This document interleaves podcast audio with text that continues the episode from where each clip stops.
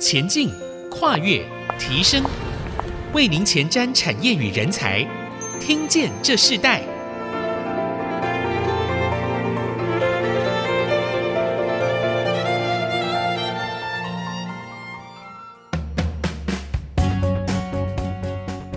各位听众朋友，大家好，欢迎收听《听见这时代》，我是主持人郭兰玉。今天我们在《听见这时代》节目里分享的时代关键词谈到的是 AI 可以吗？针对这个主题呢，我们也特别先将 AI 这个时代里头所发生的一些事情，我们简要的做一个说明啊。我们知道 AI 人工智慧的快速发展，带给我们生活上、工作上的便利。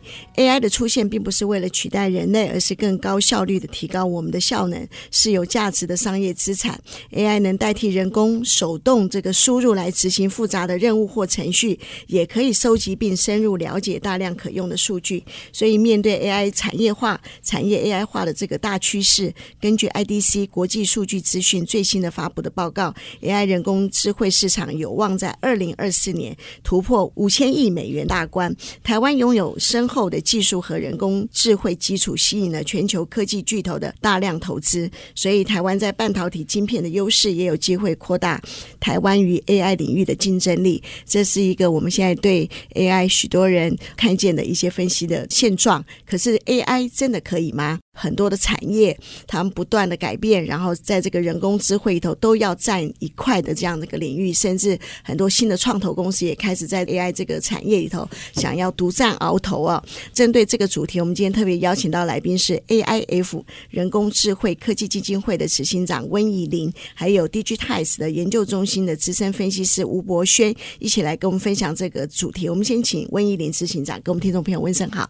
各位朋友，大家好。呃，其实大家应该也对我有一点点的熟悉度，因为我同时也是科技行脚的主持人。是，对对，好，所以大家对这个温子行长的声音是非常的熟悉哦。那我们当然今天还有一个新的声音，就是 Digitize 的这个分析师吴博轩。博轩，你跟听众朋友打声招呼。好，各位 IC 之音的听众朋友，大家好，我是 Digitize 的分析师博轩。好，那大家应该对我不太熟悉，因为我是第一次上来这里。讲那当然，但是我对新竹我也蛮有感情，因为过去也曾经在新竹这边工作过几年的时间。是，听见这时代呢，也从这个月开始呢，正式的在每周三的早上八点十五分跟听众朋友见面啊。在这个时代，如何站在产业最前线，从科技创新产业，透过听见这时代节目来为你发掘改变台湾未来的时代的一个新战线，真的是一个新的战线，AI 对不对？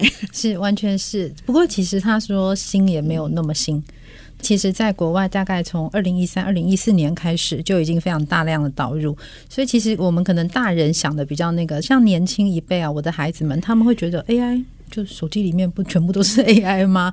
是，所以它其实有很多的应用，跟我们以前的想法会不太一样。对，而且我们看到许多的大学都不断的在学用合一里头，他们在这个学习的过程中里头，将这个教育这个扩大。那我刚刚你提到你的孩子嘛，哈，执行长，所以我们是不是可以先请你介绍一下你自己个人的经历？你觉得你的经历跟 AI 这个时代有什么样的关系？好。我先说一下，其实我觉得我个人的经历跟 AI 的关系哦，很难想象，就是外人很难想象，但是对我来说，它其实是。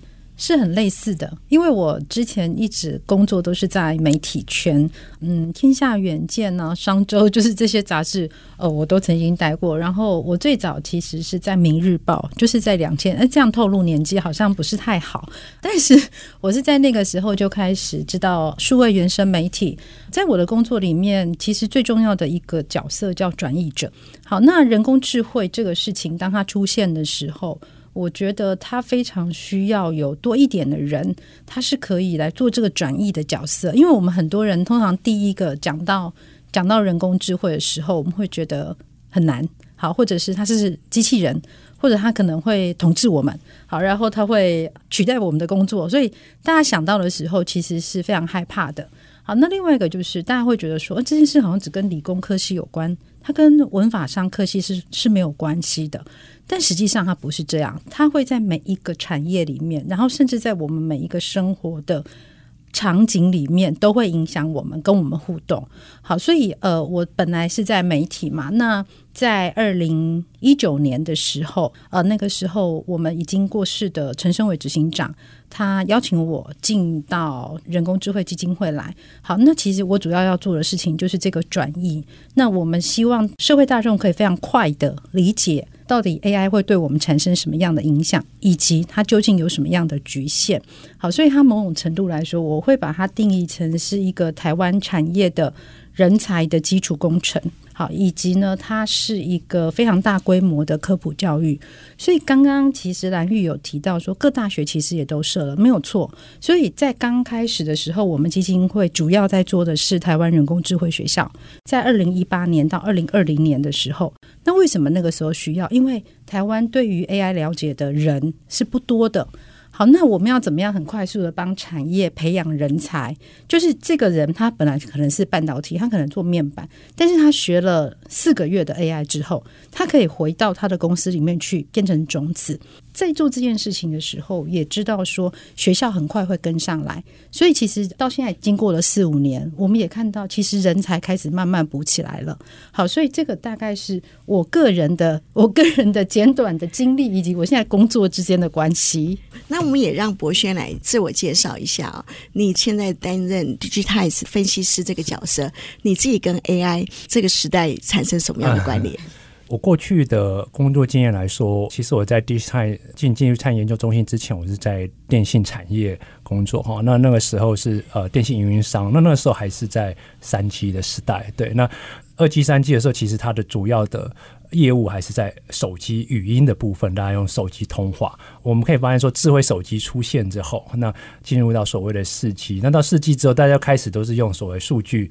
哦，那这样子的时候，其实对电信运营商来说，他就很需要做一些所谓业务上面的转型。好，那我们其实也看到，就是说五 G 的通信技术这样来看的话，企业端的这个营收开始要慢慢的增加。好，那它怎么样增加？一个方式就是他可能要提高他对企业的啊。呃服务的能力，我们讲可能是 IaaS、AIaaS 的这样子的服务哦，所以我看到说，呃，电信运营商他可能提出一些所谓智慧停车哦，或者智慧什么什么东西的一些服务哦，那从终端到网络啊，到服务平台哈，它有都有提供。我们也发现说，在 AI 的可能演算法或是半导体上面的进步，也推升了这个市场上面的一个成长。嗯，是。那我们知道，执行长刚刚提到，其实你现在在做的这个 AIF 人工智慧科技基金会很重要，就是一个人才培育的基础工程，产业的人产业嘛。是。那刚刚我问了博轩这个问题，他从三 G 到五 G，那当他仅从透过电信业谈到他自己整个适应 AI、进入 AI 的这个过程，其实看起来对他也不困难。是。那你现在教育的，你甚甚至带领的不会是像博轩这个年纪的人，是更小的、更更年轻的。是。所以你自己在看这个新的时代，然后和你现在做的。这个基金会规划的相关课程里头，你是怎么去切入？最重要，他们能够理解，然后同样，你也能够在这个过程中，你成为一个引领的角色。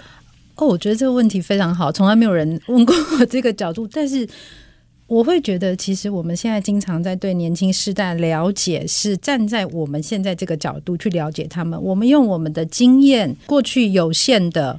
呃，学历之类的去了解这一代年轻人，但是我是这样子，AIF 的我们内部大概分我们两种人，一种人是专门做 marketing，好，我们做行销做内容，然后我们希望扩大大家对于科技还有 AI 的认识，好，我们是这样一群人。另外一群人就是大家都知道的 AI 工程师，而且通常都是神级工程师，所以他们是一个呃，在我们定义里面会觉得很宅呀，好，然后就是。或许很怪，好，可能是这样的一群年轻人。我们基金会的的年纪大概是三十岁正负五，好，当然要把我扣除了，就是三十岁正负五。我经常被问到的就是，嗯、那你怎么样带领年轻人？但是你刚刚加了一个元素进来，就那跟 AI 之间有什么关系？好，其实它是一个典范的转移。我们以前会这么觉得，就是诶，所有的事情我就是分部门。分功能，这个时代是不一样的，因为 AI 它同样一个技术，比如说瑕疵检测，它其实可以用在很多不一样的产业，但是它背后它的演算法可能是一样的。那它哪里不一样？资料不同，以及你要解的问题不同。好，所以今天有一个非常重要的转变关键，我也觉得是台湾产业接下来要去思考的一个问题，就是 AI 它是一个把数据打通之后，它甚至可以转变整个企业的营运模式，甚至于它会改变产业生态系。好，所以像我们的工程师。他们必须要跟着我们一起念行销的课程，甚至于他要跟我们念什么叫 strategy，他要跟我们念什么叫做系统性的思考。好，我们做 marketing 的，他们要会学写程式，虽然学起来很笨，然后大家哀哀叫，但是我们很乐意彼此去交流我们不一样的框架，我们不同的思维。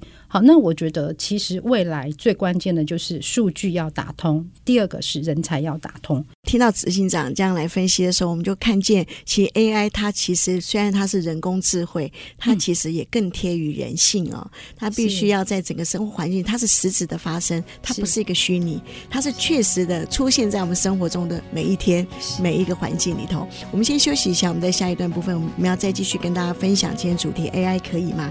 核心价值，AI 做什么？我们稍后回来。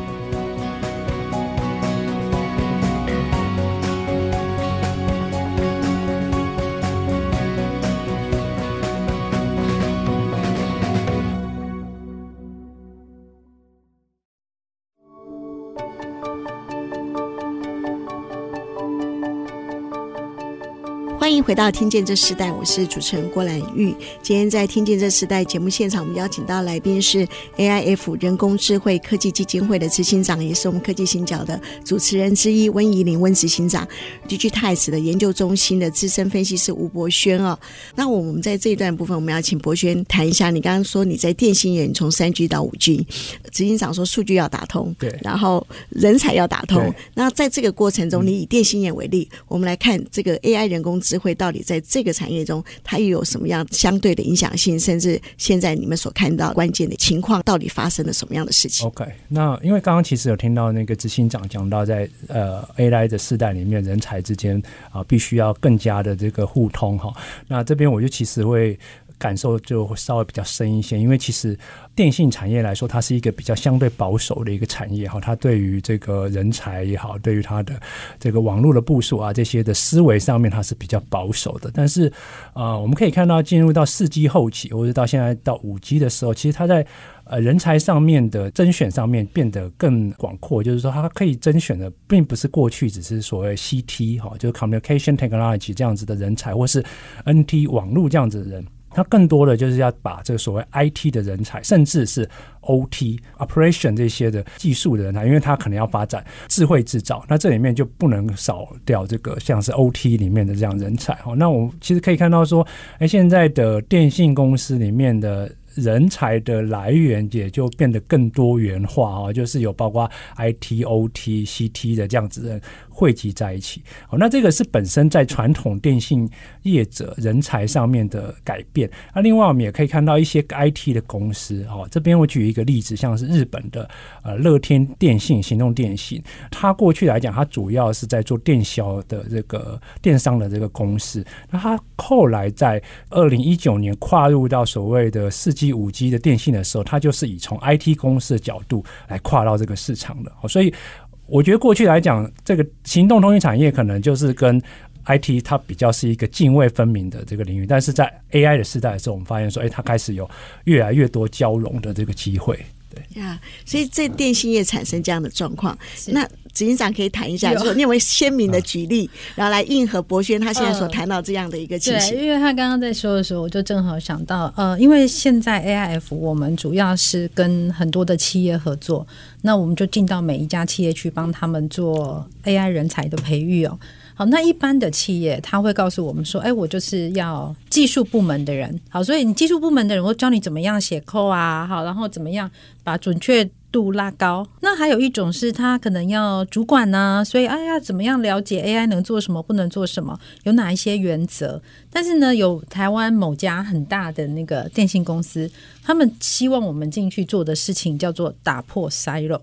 那打破 silo 这件事情还蛮严重的，意思就是说呢，他可能一组人里面四五位，有人很会写程式，是神级工程师；有人是半行扣都不认识的。好，然后呢，一看到数学就往后跳三百公尺的那种人。这样的人要怎么教？哦，这对我们来说其实是一个非常有意思的考验。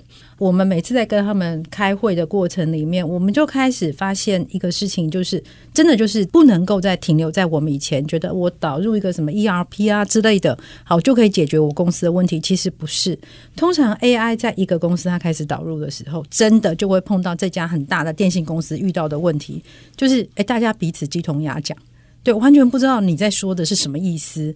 好，所以他要怎么样在 Day One，当我们开始导入新技术的时候，就先透过整个组织的重整，甚至是重新的工作流程的的调整，然后我们可以让这个 AI 比较顺畅的进来。我觉得这个事情很重要，而且它进一步会让整个组织文化重整。好，所以这件事情其实我个人觉得，它会是未来 AI 能不能。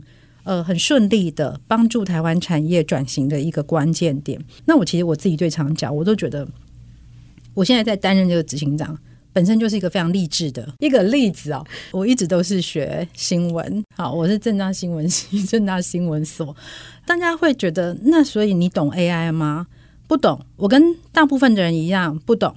那但是我们都不懂的状况下，我们是不是应该可以学习？我应该学习哪一些内容？基本上，我觉得我还蛮励志的。我在二零一九年的时候，就跟呃我们已经过世的执行长陈昇伟，我们合写一本书，叫《人工智慧在台湾》。这么大的胆子，你敢写这个书？对，因为在那个过程里面，我就发现其实学习可以非常有效率，它可以非常有方法。如果有人可以带你入门的话，好，所以我不但自己学了。陈生伟执行长常说：“现在人家已经骗不倒你了，是不是？AI 已经骗不倒你。”不但自己学了，而且我可以把它转译出来，写成一本书，然后可以跟所有跟我一样的人来分享。哎，我觉得这就是一个很有很有趣的故事。执行长讲到一个重点啊，前几周我去参加了一个大学，在台湾很重要的大学，他们的企业人才征才的一个活动。我看到哇，所有理工科的相关性的产业的人才很少，然后企业很多，是哇，他们标的的都是这样子的人才。是，可是我就看到，咦，怎么到气管系这个一个个人？嗯、哦，对，那这一点很重要，因为我们在我们的听众，我我相信很多他不是理工系的这样子的背景的人。你刚刚提到，那 AI 对这些可能是商管、可能是文化艺术的人，他有需要吗？他在 AI 里头，他可以扮演什么样的角色呢？呃，应该这样说，AI 需要这些人才吗？或者我们这样说哈，人才需要这些 AI 吗？这是两个角度的问题。好，那我举一个最简单的例子。其实，在台湾可能现在比较少企业关注到这件事情，叫做 AI 的伦理问题。好，那 AI 的伦理问题就是哈，我到底可不可以收这些资料？这些资料收了之后，我到底可以做什么用途？我可不可以跟别人分享？好，我拿来预测你是不是不道德的？好，那其实这些问题，它不太可能是我们就说，哎，那反正呃，你们做技术的人，你们去想。呃，我觉得做技术的人是要把技术做到最好、最顺畅、最稳定。但是这些关于社会上的社会科学的这些，其实会非常非常需要像文法商科系的人进来想象。好，例如说管理，举一个最简单的例子，呃，这个人是负责做 AI 的，好，你怎么去管理他？跟他做，他就是 MIS，好，那是不一样的。做 OT 的也是不一样的。其实你光是从一个组织的管理上面，对于气管的人来说，这也是一个很大的挑战。假设我们都不懂 AI，就是说，那所以你在做什么？你每天写工作报表给我看，诶，这件事情可以杀死很多 AI 工程师的热情。像我自己在我们基金会里面，通常。我们会期待企业怎么做，在我们基金会里面，我们会自己先做好。所以包括上下班的方式啦，然后整个甚至于我在招募人才的时候，我要怎么样配合我公司的目标，然后来招募合适的人才，这都需要想。好，那其实，在国外有很多的企业，他们现在非常需要的是哲学系的人，非常需要是社会学系的人，为了 AI。好，这是一个很难以想象的事情。对于我们这些人来说，其实就好像我们用手机一样，其实。坦白说，我们大部分的人不知道它里面的技术到底怎么一回事，但是我们每个人都会用，所以对于未来到底 AI 需要什么样的人才，人才要怎么样使用 AI，目前是一个过渡期，我们还是一直把视线就就锁定在理工这个部分，但是接下来不是。如何使用，然后它影响的范围会有多大？这些会需要有更多的人才可以进来，我们共同去建构一个未来。对，我觉得这是一个下一个世代，我们必须要共同面对的课题。嗯、对，我们先休息一下，我们在下一段部分来谈 AI 在台湾这个产业的影响性。那为什么 DIGITIMES 在二零二二年要举办一个台湾 AI Expo 这样子的一个 AI 的展览？啊，这个展览就是要打通人才吗？打通数据吗？我们稍后回来。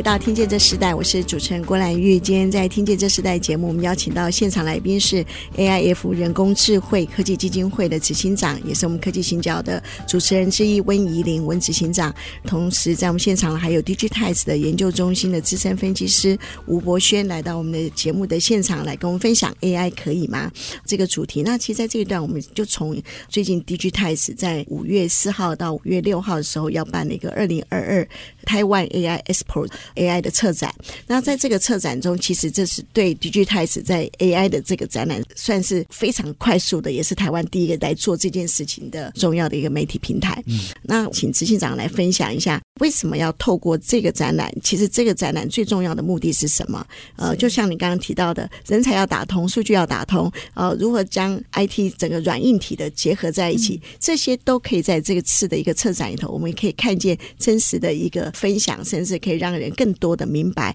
整个产业，尤其是台湾的产业的趋势，怎么跟国际接轨，怎么跟实际的生产接轨呢？是 AIF 已经做 AI 这件事情，其实严格说起来，我们是从二零一六、二零一七年，然后就开始从 Big Data 的时代开始一路走到，我们从资料科学开始走到 AI。以这几年我们这样来看，例如我自己办过一些智慧制造的班，好，也是 AI 加上制造业。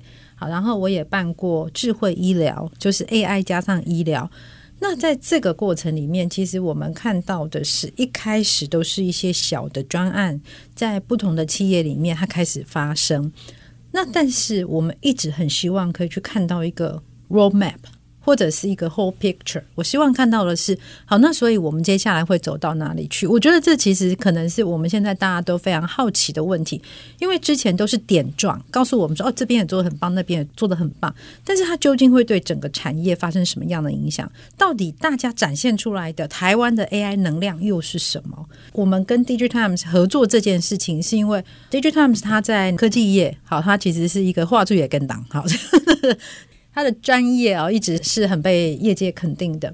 那但是好像在 AI 的这个部分，有一点点是我们可以一起合作的那个空间。所以 AIF 我们在这边做的其实是人才的打通、资料的打通，甚至于我们还多一些些是想要看到未来呢。所以，二零二五的 AI 会长成怎样？或者再更远一点呢？十年之后的 AI 又会长成怎样？好，所以我们整个在企划的过程里面，它就包括了有展、论坛，有三天的论坛。那另外，我们还特别办了一个学生的呃解题大赛。好，然后呢，我们希望就是在三天的这个时间，在华山可以跟大家面对面的沟通说，说 OK，这是一个大家可以共创未来的一个想象的空间。没有人有办法在这个时候做出定论，但是我们希望跟大家分享我们所看到的各种 AI 的可能性。这是从 AIF 的角度，如果从 DIGITIMES 的角度呢？呃，其实那个执行长刚刚已经讲的非常的仔细了哈。那我我其实可能大家简单讲一下，就是说，其实 DigiTime 过去来说承办很多的活动哦。但过去来讲，主要都是以协办为主。那这一次的 AI Expo 活动真的是完全是由 DigiTime 来主办的哦。那 DigiTime 这边本身因为过去协办的关系，所以跟产业界的这个公司企业哈这个关系很好，所以我们这一次其实邀请到很多 AI 的指标的业者哈来帮我们做一些演讲啊，包括 AWS 啊，那或是这个 Microsoft、IBM 等等。好，那除了呃业者这边的他们这些看法之外，那 DigiTimes 这边有包括第一个我们的社长本身，他也会针对 AI 的这个趋势，他会有一些。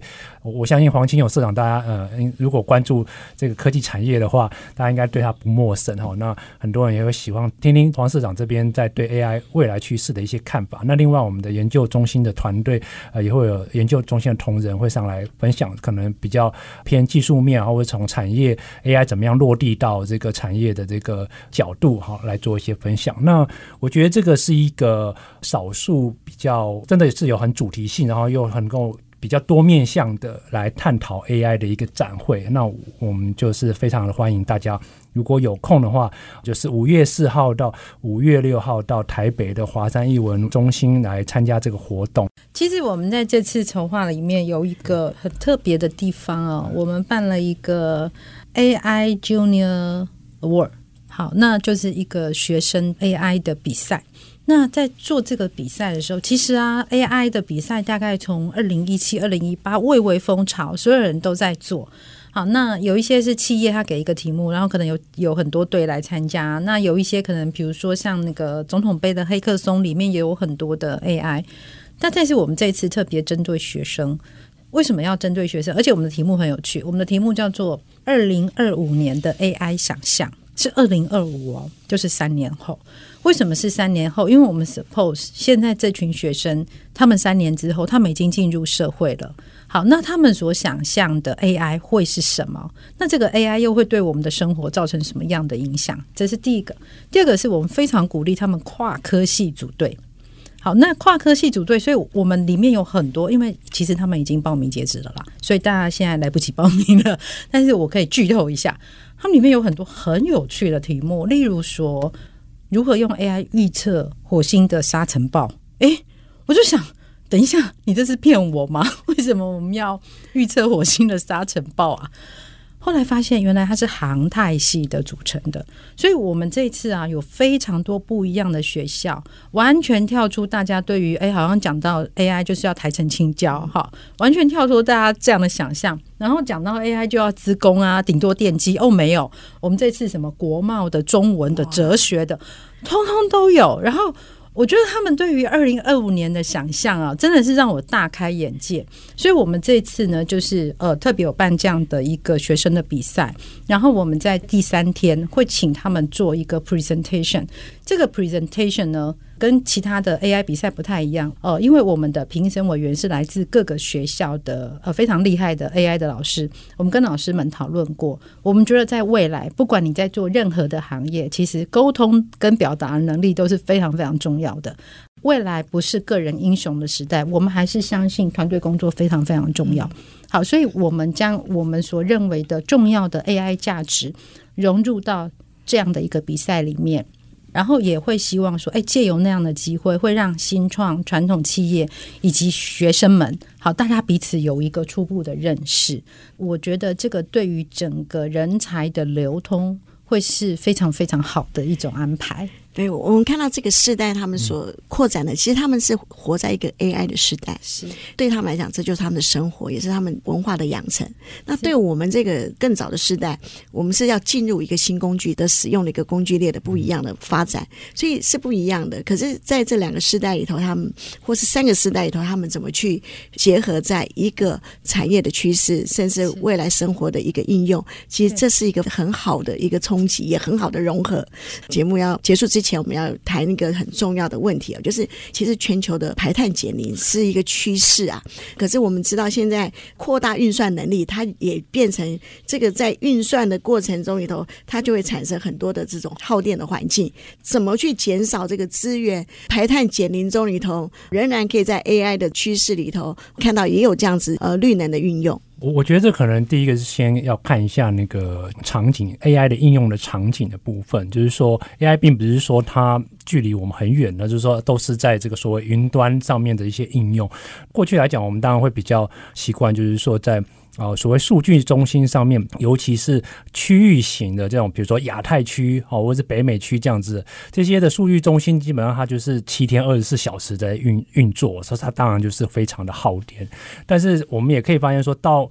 现在的 AI 的应用的场景，慢慢的开始往边缘端去移动，哦，从云端 from cloud to edge，哦，那这云端可能就是会更贴近到消费者端，这个有可能包括像是基地台，我把 AI 的一些边缘运算中心放在基地台的这个附近，哦，或者是在企业端，哈，就是说企业 on premise 本地端的这个运算，那这样子为什么要这样做？因为其实对企业来说，他不想要上到云端嘛，他有一些数据安全的这个考量，哦，那所以。这就可能会造成说一个问题，就是说，如果你在这么多的记忆台里面，你都要放一个这个 server 的话，当然一定会非常的耗电。那这个时候，其实 AI 有一个重重点，就是说它怎么样的去有效率的去。提升它的节能节耗的使用，其实，在五 G 里面，我刚刚有讲到会使用所谓大规模阵列天线，就天线很多根的这一种，这其实非常耗电的。那后来就需要透过 AI 的方式，就是说，我我们会看到它是有一个 peak time 一个潮汐的效应，这时候就可以透过 AI 的方式来做一些调节。AI 它本身，它它真的是高耗能啊！在二零一六年那个 AlphaGo 打败李世石的时候，它那个耗电量我们算过啊，就是它整个大概算起来是六七千万。我如果没有记错，那李世石就说那很不公平，我只吃了一碗饭，我觉得可以来跟他下棋。这个是一个限制，但是它同时也是一个机会。